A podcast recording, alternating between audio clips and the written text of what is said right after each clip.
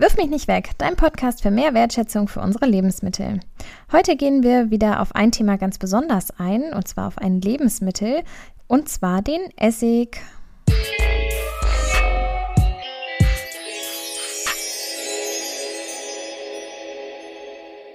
Hallo, da sind wir wieder. Schön, dass ihr wieder bei uns reinhört. Ich bin Claudia und ich spreche mit Caro. Ja, hi auch von mir. Heute geht es ja um den Essig, wie du gerade schon gesagt hast. Essig ist gegen die Lebensmittelverschwendung ja ein ja, Mittel, das sehr oft eigentlich auch zum Einsatz kommen kann. Und äh, wir haben das mal in drei Kategorien unterteilt. Und da geht es erstmal um das ja, Thema Lebensmittel haltbar machen mit Essig, dann um die Reinigung mit Essig und darum, Essig auch selber herzustellen. Aus Lebensmittelresten. genau. Aber vielleicht ja, starten wir erstmal und reden darüber, was Essig eigentlich genau ist. Und zwar ist Essig eigentlich so ja eine Art vergorener Alkohol. Also aus Alkohol wird dann Essigsäure. Und es gibt ganz, ganz verschiedene Essigsorten. Zum Beispiel gibt es da den Tafelessig, den man so kennt auch. Und dann noch den Apfelessig, der aus gemosteten Äpfeln oder auch aus Apfelweinen hergestellt wird. Es gibt Weinessig und Balsamicoessig. Und all diese Sorten haben ungefähr einen Essigsäureanteil von 5% bis hin auch so zu 15%. Und dann gibt es aber ja auch noch die Essigessenz, die man auch ja mehr eigentlich so im Haushalt, also bei der Reinigung eher so kennt. Im, beim ja, Kochen wird es ja eher weniger eingesetzt. Der hat nämlich auch einen höheren Essigsäureanteil, nämlich 25 Prozent. Genau, du sagst es ja schon, Essig hat einige Eigenschaften, die man sich zunutze machen kann. Beispielsweise ist Essig halt wirklich super zum Abtöten von Bakterien und auch schon von Schimmelpilzen, weshalb man es einerseits direkt an den Lebensmitteln anwenden kann oder halt auch zum Reinigen. Und direkt an den Lebensmitteln kann man den Essig anwenden, um die Lebensmittel halt haltbar zu machen. Beispielsweise kann man ja in Essig auch ganz viele Lebensmittel einlegen, zum Beispiel Essiggurken oder ähm, auch andere so süß-saure Sachen. Das geht entweder mit Salz, dann fermentieren die Gurken, oder man kann sie halt einfach direkt in Essig einlegen mit Zwiebeln, Gewürzen und dann macht der Essig sie einfach haltbar und gibt auch noch einen anderen Geschmack oder einen besseren Geschmack, wie manche vielleicht sagen würden.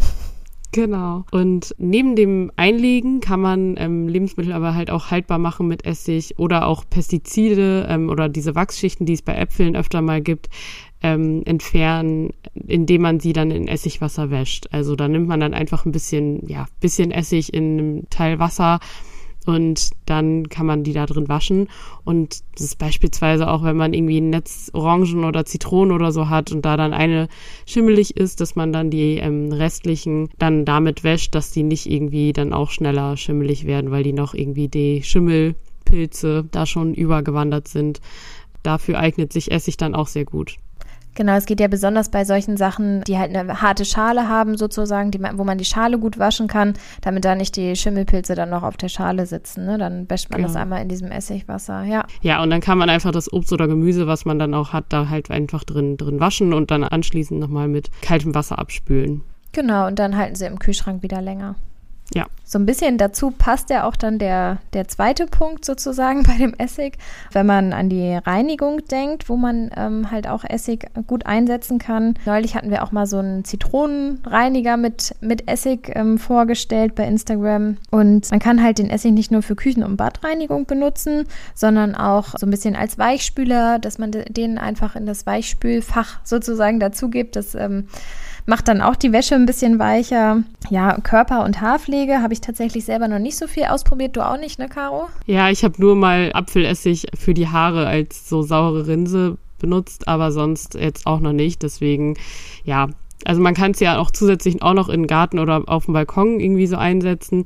Aber ja, das, das lassen wir dann alles mal so außen vor, jetzt auch die Körper- und Haarpflege, weil wir ja jetzt halt da eben noch nicht so viel Erfahrung mit haben und da jetzt uns natürlich auch nicht unbedingt speziell auskennen und dann können das besser andere übernehmen, darüber zu sprechen. Genau, aber wir kennen uns mit Küchenreinigung aus.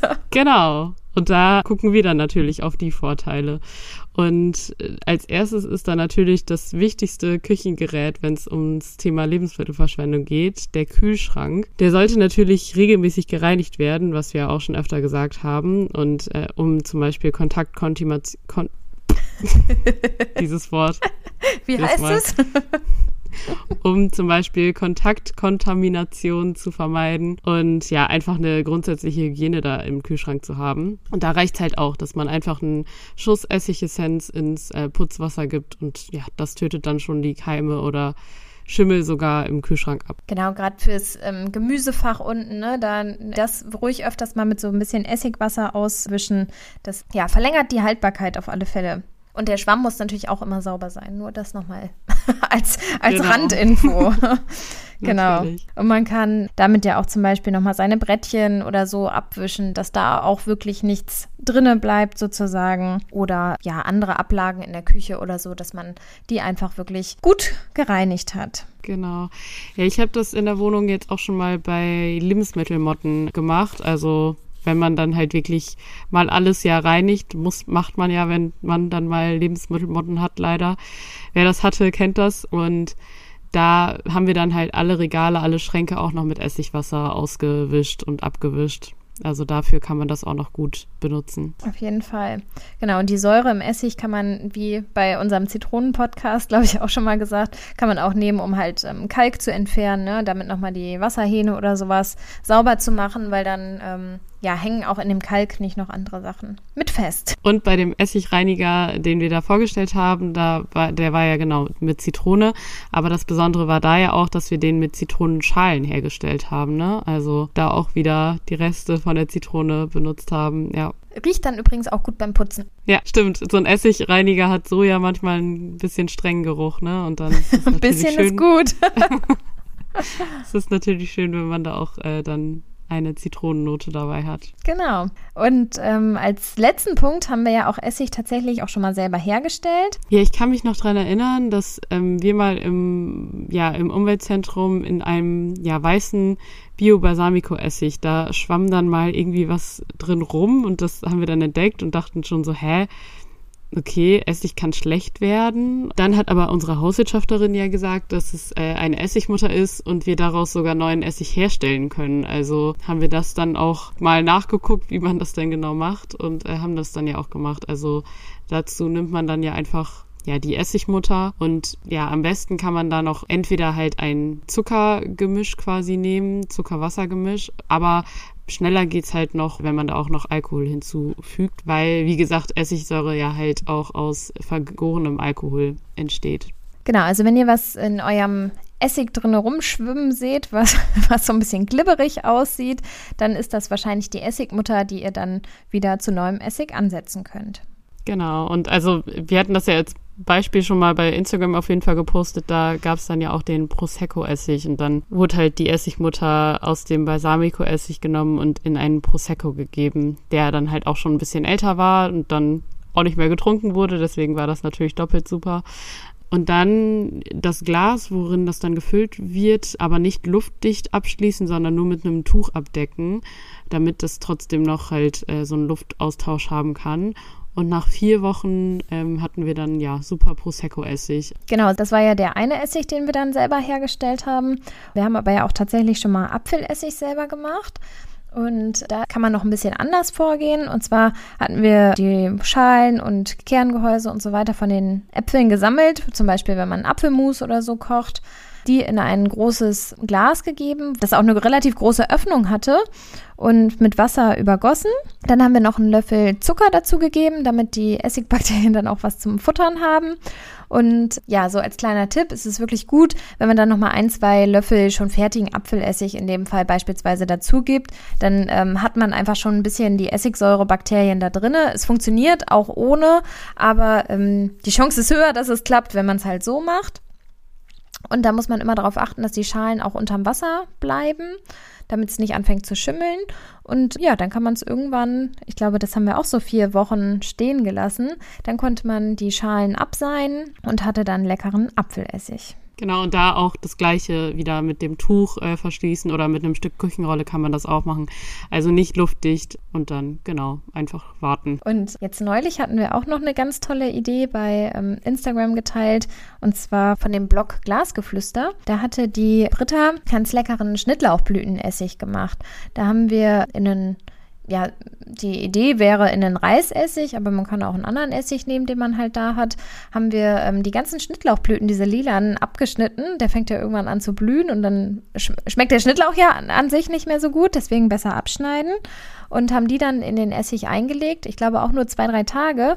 Und er hat so eine tolle Farbe bekommen. Also wirklich eine ganz tolle Verwertung für diesen, ähm, für die Schnittlauchblüten. Und ähm, es hat nachher auch richtig lecker geschmeckt. Also zu so einem Tomatensalat kann ich mir das super gut vorstellen. Also ein ganz toller Schnittlauch, Knoblauchartiger Geschmack, würde ich mhm. fast schon sagen. Ja, genau. Das ist dann ja nochmal eine weitere Möglichkeit, Essig, den man schon hat, einfach nochmal ein bisschen zu verfeinern und ja, ein bisschen aufzuwerten. Das kann man genau dann mit, mit den Schnittlauchblüten machen, aber halt auch genau mit Kräutern, Knoblauch, ähm, aber auch mit Früchten. Es gibt ja auch so Himbeeressig und sowas, ne? Mhm. In dem Fall kommen wir wieder auf den Punkt 1 zurück, sozusagen. Ist Essig auch noch gut, um andere Sachen länger haltbar zu machen.